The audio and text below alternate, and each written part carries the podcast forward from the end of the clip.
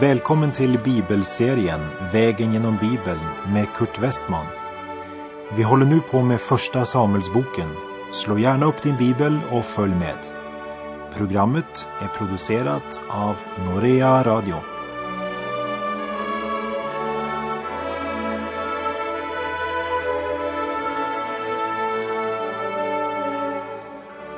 I slutet av förra programmet fick vi höra om att det inte fanns någon vapensmed i hela Israels land.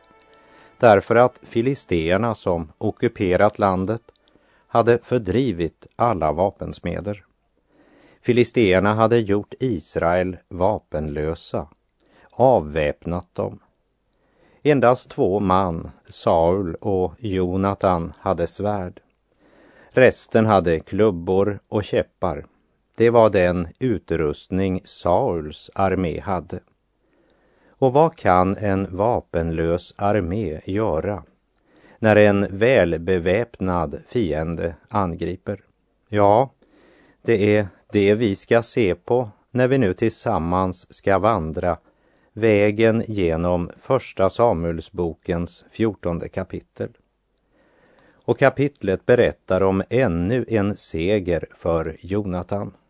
Och än en gång så tar Saul äran för segern och avslöjar sin egoism och sitt behov av att äras av människor. Men framför allt så ska vi i kapitel 14 se den strategi som Jonatan använde i sin kamp mot filisteerna, vilket för oss innehåller en viktig andlig lärdom.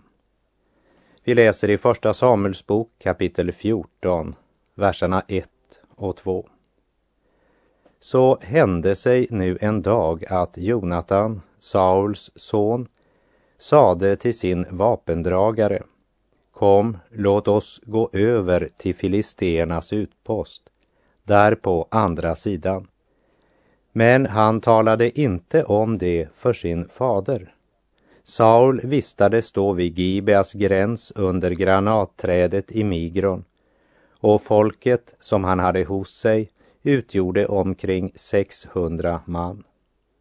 Kapitlet poängterar två gånger att Jonatan utförde det här i stillhet. Varken Saul eller någon annan var informerad. Och vi ska nu speciellt lägga märke till den detaljrika beskrivning som ges av de geografiska förhållandena. Vi läser verserna 4 till och med 6. Men i passet där Jonatan försökte gå över för att komma till filisteernas utpost låg på vardera sidan en brant klippa. Den ena hette Boses och den andra Sene. Den ena klippan reste sig i norr mitt emot Mikmas, den andra i söder mitt emot Geba. Och Jonatan sade till sin vapendragare, kom, låt oss gå över till dessa oomskurnas utpost. Kanske ska Herren göra något för oss. Ty ingenting hindrar Herren att ge seger genom få, lika väl som genom många. Här är nyckelordet oomskuren.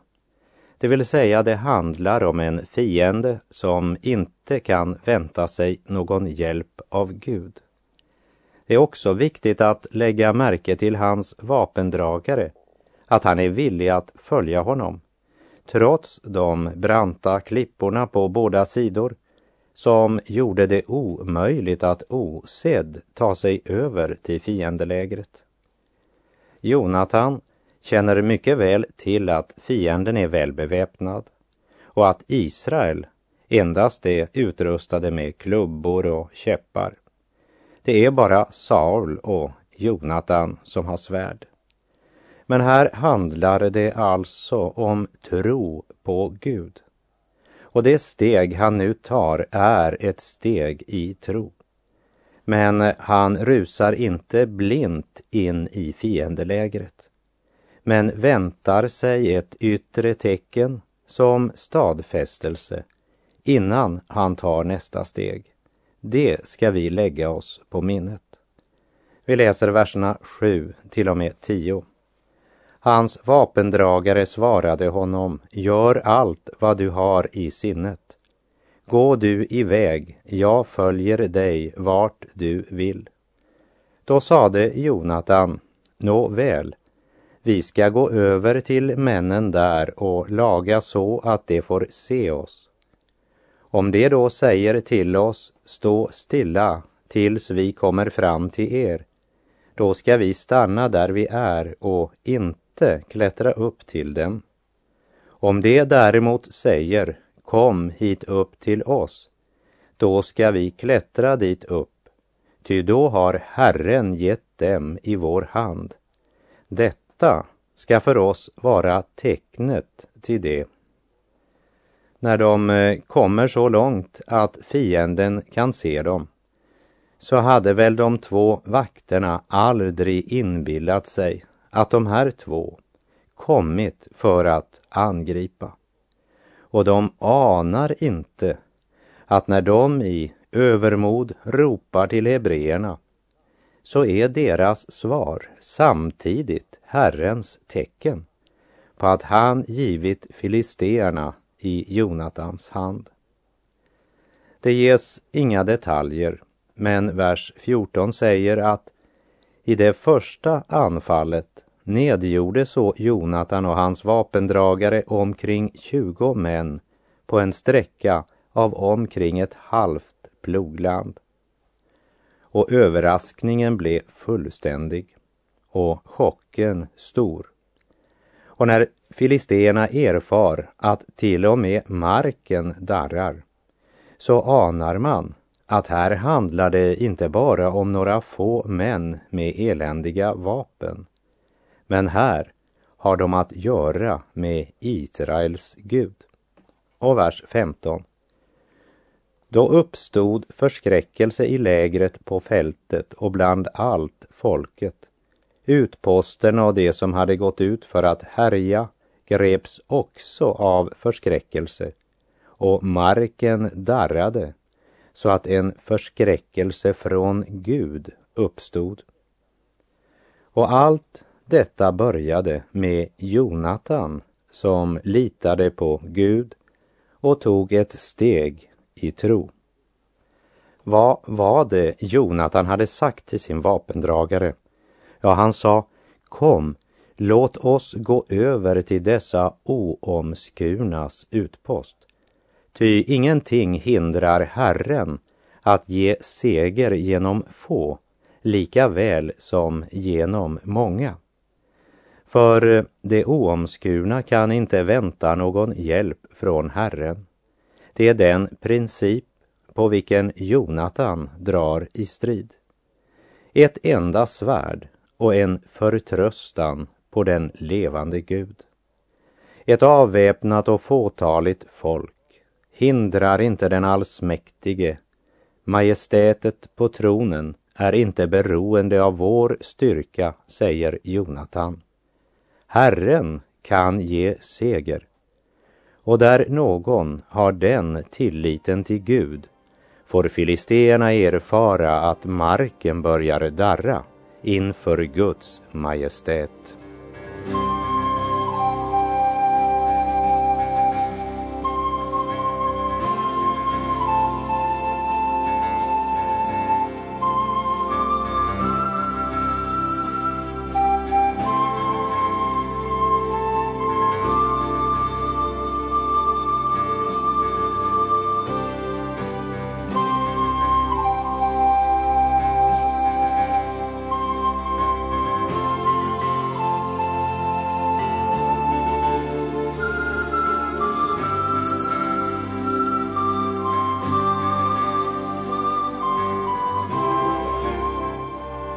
Första Samuelsbok kapitel 14, verserna 16 till och med 19. Och Sauls väktare i Gibea i Benjamin fick se att gruppen var i upplösning och att man sprang hit och dit.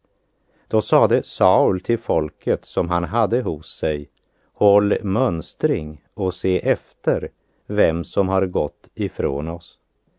När det då höll mönstring fann de att Jonatan och hans vapendragare inte var där. Saul uppmanade nu Ahia att ta fram efoden. Det var alltså Ahia som den gången bar efoden inför Israel. Medan Saul ännu talade med prästen tilltog larmet i filisternas läger allt mer och mer. Då sade Saul till prästen, låt det vara.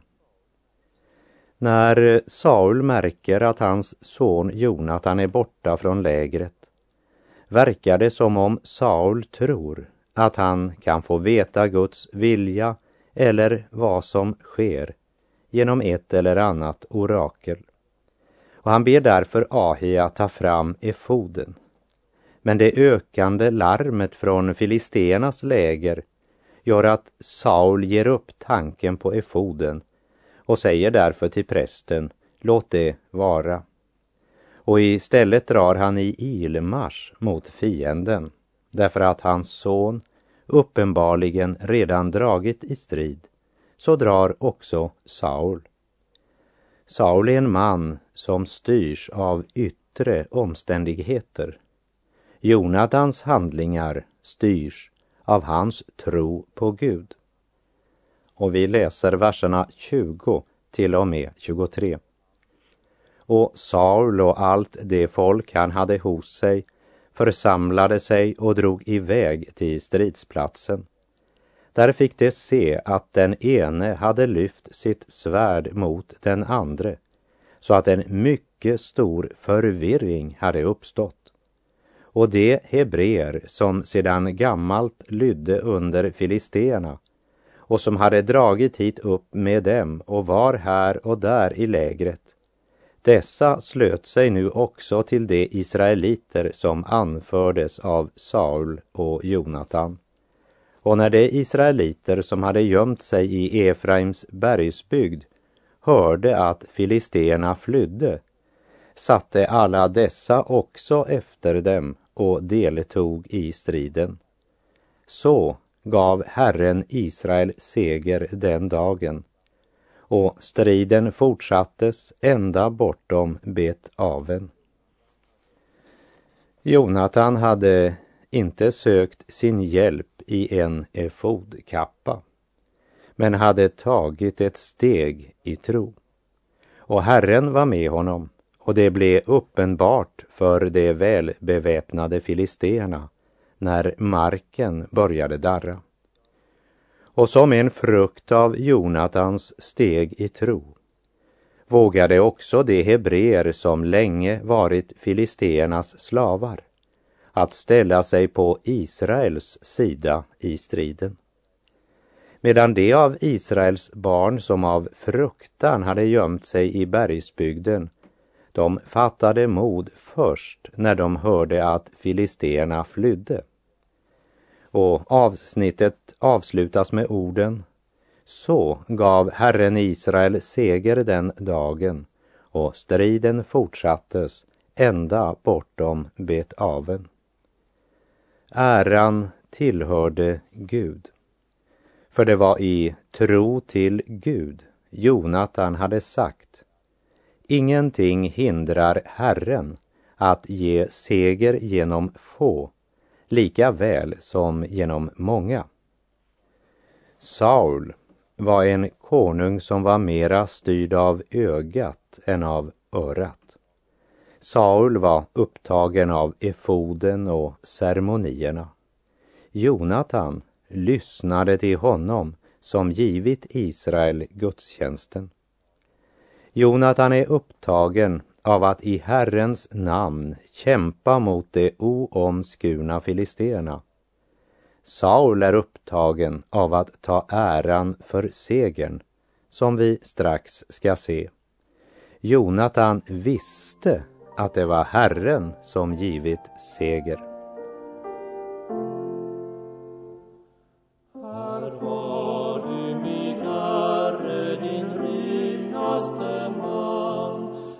satas decem penis coram, iog biram rem glas, per iog senaticam, hoc faliar de res iog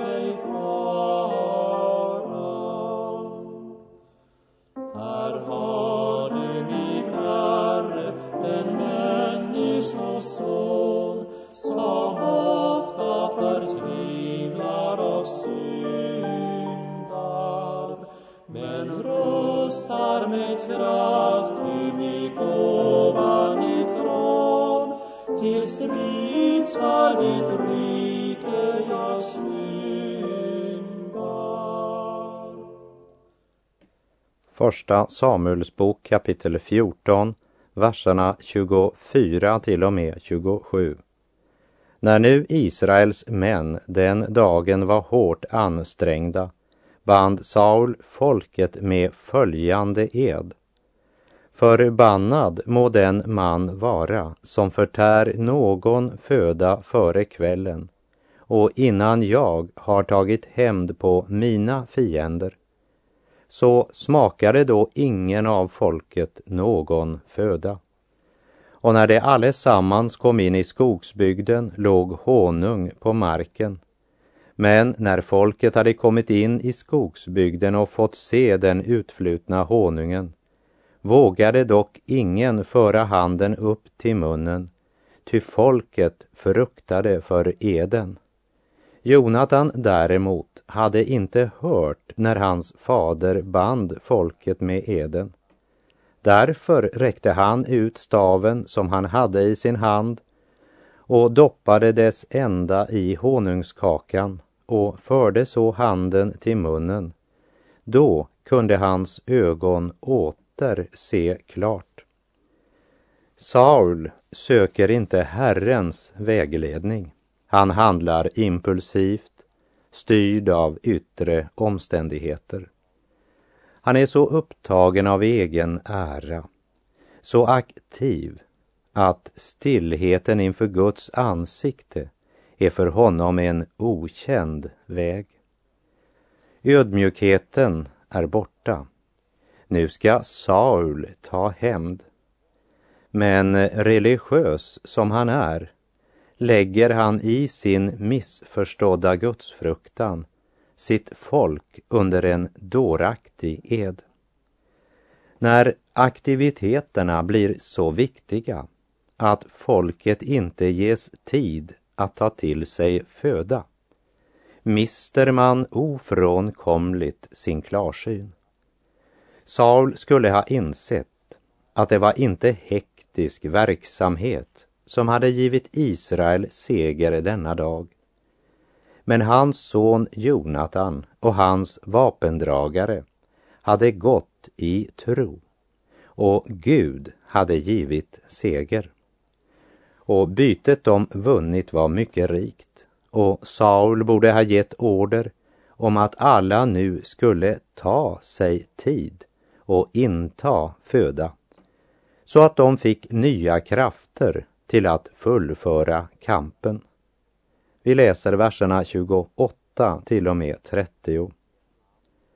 Men en man bland folket tog till orda och sade Din fader har bundit folket med en dyr ed och sagt Förbannad må den man vara som idag förtär någon föda.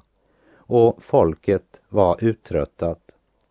Jonatan svarade min fader har därmed dragit olycka över landet.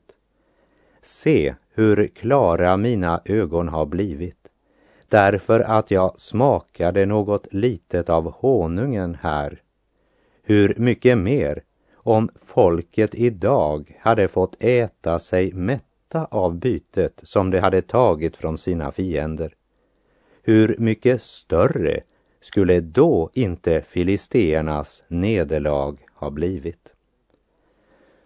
Ritual är foder och avgivna eder var Sauls religiösa väg då han ivrigt försökte få Gud med sig på sina egna vägar istället för att lyssna till Herrens röst. I sin religiösa iver binder han folket under en mycket dåraktig ed.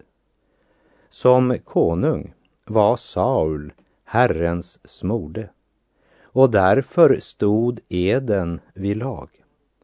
Och när folket varit utan föda så länge mister man omdömet och kastar sig utsvultna över bytet och syndar mot Herrens bud genom att förtära köttet med blodet i. Låt oss minnas att det är Saul som framtvingar den här situationen genom att han nekade sina stridande föda för så lång tid. När eh, folket äntligen vid solnedgången kunde äta var de så hungriga att de struntade i de föreskrifter Gud givit. Och folket kastar sig över bytet och tog får, oxar och kalvar och slaktade dem på marken. Och folket åt sedan köttet med blodet i. Och när man berättar det för Saul så säger han, ni har handlat brottsligt. Ni har handlat. Han ser inte att han själv är orsak till det som nu händer. Saul ser inte att det är han som konung och herde som har fört sina får vilse. Som det står i Jeremia 50, vers 6. En vilsekommen jord var mitt folk. Deras herdar hade fört dem vilse. Vi läser i Första Samuelsbok kapitel 14, verserna 34 och 35. Och Saul sade vidare, Gå ut bland folket och säg till dem, var och en må föra fram till mig sin oxe och sitt får och slakta dem här och ät. Synda inte mot Herren genom att äta köttet med blodet i. Då förde allt folket, var och en med egen hand, om natten fram sina oxar och slaktade dem där. Och Saul byggde ett altare åt Herren. Detta var det första altare som han byggde åt Herren. Ja, men eh, det var väl i alla fall fint av Saul att han tog Guds föreskrifter allvarligt. Men eh, när vi följer honom vidare kapitel för kapitel ska vi se att han var mycket mera upptagen av noggrannhet när det gällde det yttre och rituella som folket kan se och registrera än av sitt eget hjärteförhållande till Gud. Han är noggrann med ritual och ceremonier, men är inte upptagen av att fråga Gud. Kort sagt, han är religiös, men inte andlig. Han är mer upptagen av att smida medans järnet är varmt än av att ta sig tid att lyssna till Herrens röst. Och vi läser vers 36. Och Saul sade, låt oss i natt dra ned och förfölja filisterna och ställa till plundring bland dem ända tills det blir dager i morgon. Och låt oss se till att ingen av dem blir kvar. Det svarade, gör allt vad du behagar. Men prästen sade, låt oss träda fram hit till Gud.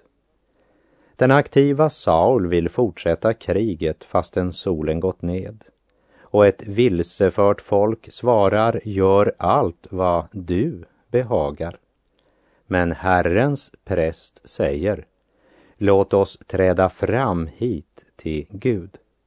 Och när Gud inte ger något svar den dagen inser Saul fortfarande inte sin skuld och folket som till hans förra förslag hade svarat gör vad du behagar, de är nu tysta. För de visste att det var genom Jonatan Herren hade givit Israel seger.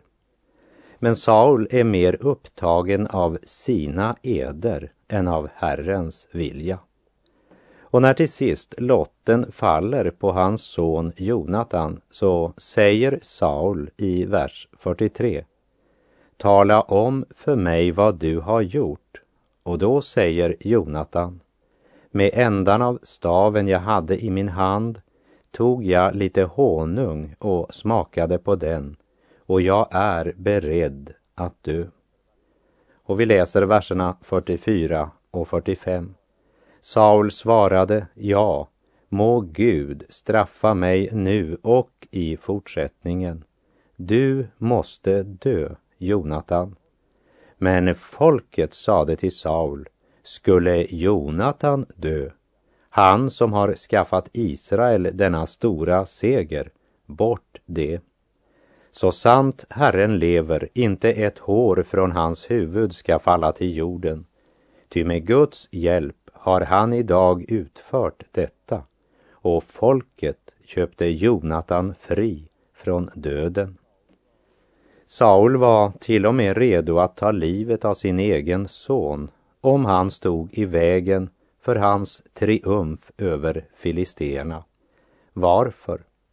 Därför att Saul är avundsjuk på Jonatan. Saul önskar inte bara seger över fienden, men han önskar äran. Folket teg när Saul önskade veta vem som syndat mot hans ed. Men när det gällde Jonatans liv så teg inte folket längre. Saul avslöjar mer och mer sin karaktär och sitt hjärta. Så starkt religiös, så lite lydhörd för Herrens vilja. Och vi ska senare på vår vandring genom Första Samuelsboken se hur Saul handlar direkt emot profetens klara ord. Och i nästa kapitel ska vi se att han inte vandrar på Herrens väg, men efter sitt eget hjärtas råd. Men eh, mitt i allt detta var han mycket upptagen av det religiösa livets yttre föreskrifter och ceremonier. Och det är väl så att själviskhet, ärgirighet och när hjärtat sviker Gud ofta ger sig utslag i sträng noggrannhet i yttre ceremonier, en slags kompensation. Men folket steg upp och krävde att Jonatan skulle få leva. För människorna bryr sig inte om hur mycket vi vet, men de vet hur mycket vi bryr oss om. Och Jonatan hade i praktisk handling i vardagens nöd visat folket att han var en man som trodde på Gud och som var mera upptagen av folkets räddning än av att själv bli ärad. Saul var tyvärr en man som var mera rädd för att mista ansiktet än för att mista hjärtat. Därför miste han till sist båda delarna. Och med det så får jag säga tack för den här gången. Herren vare med dig. Må hans välsignelse vila över dig.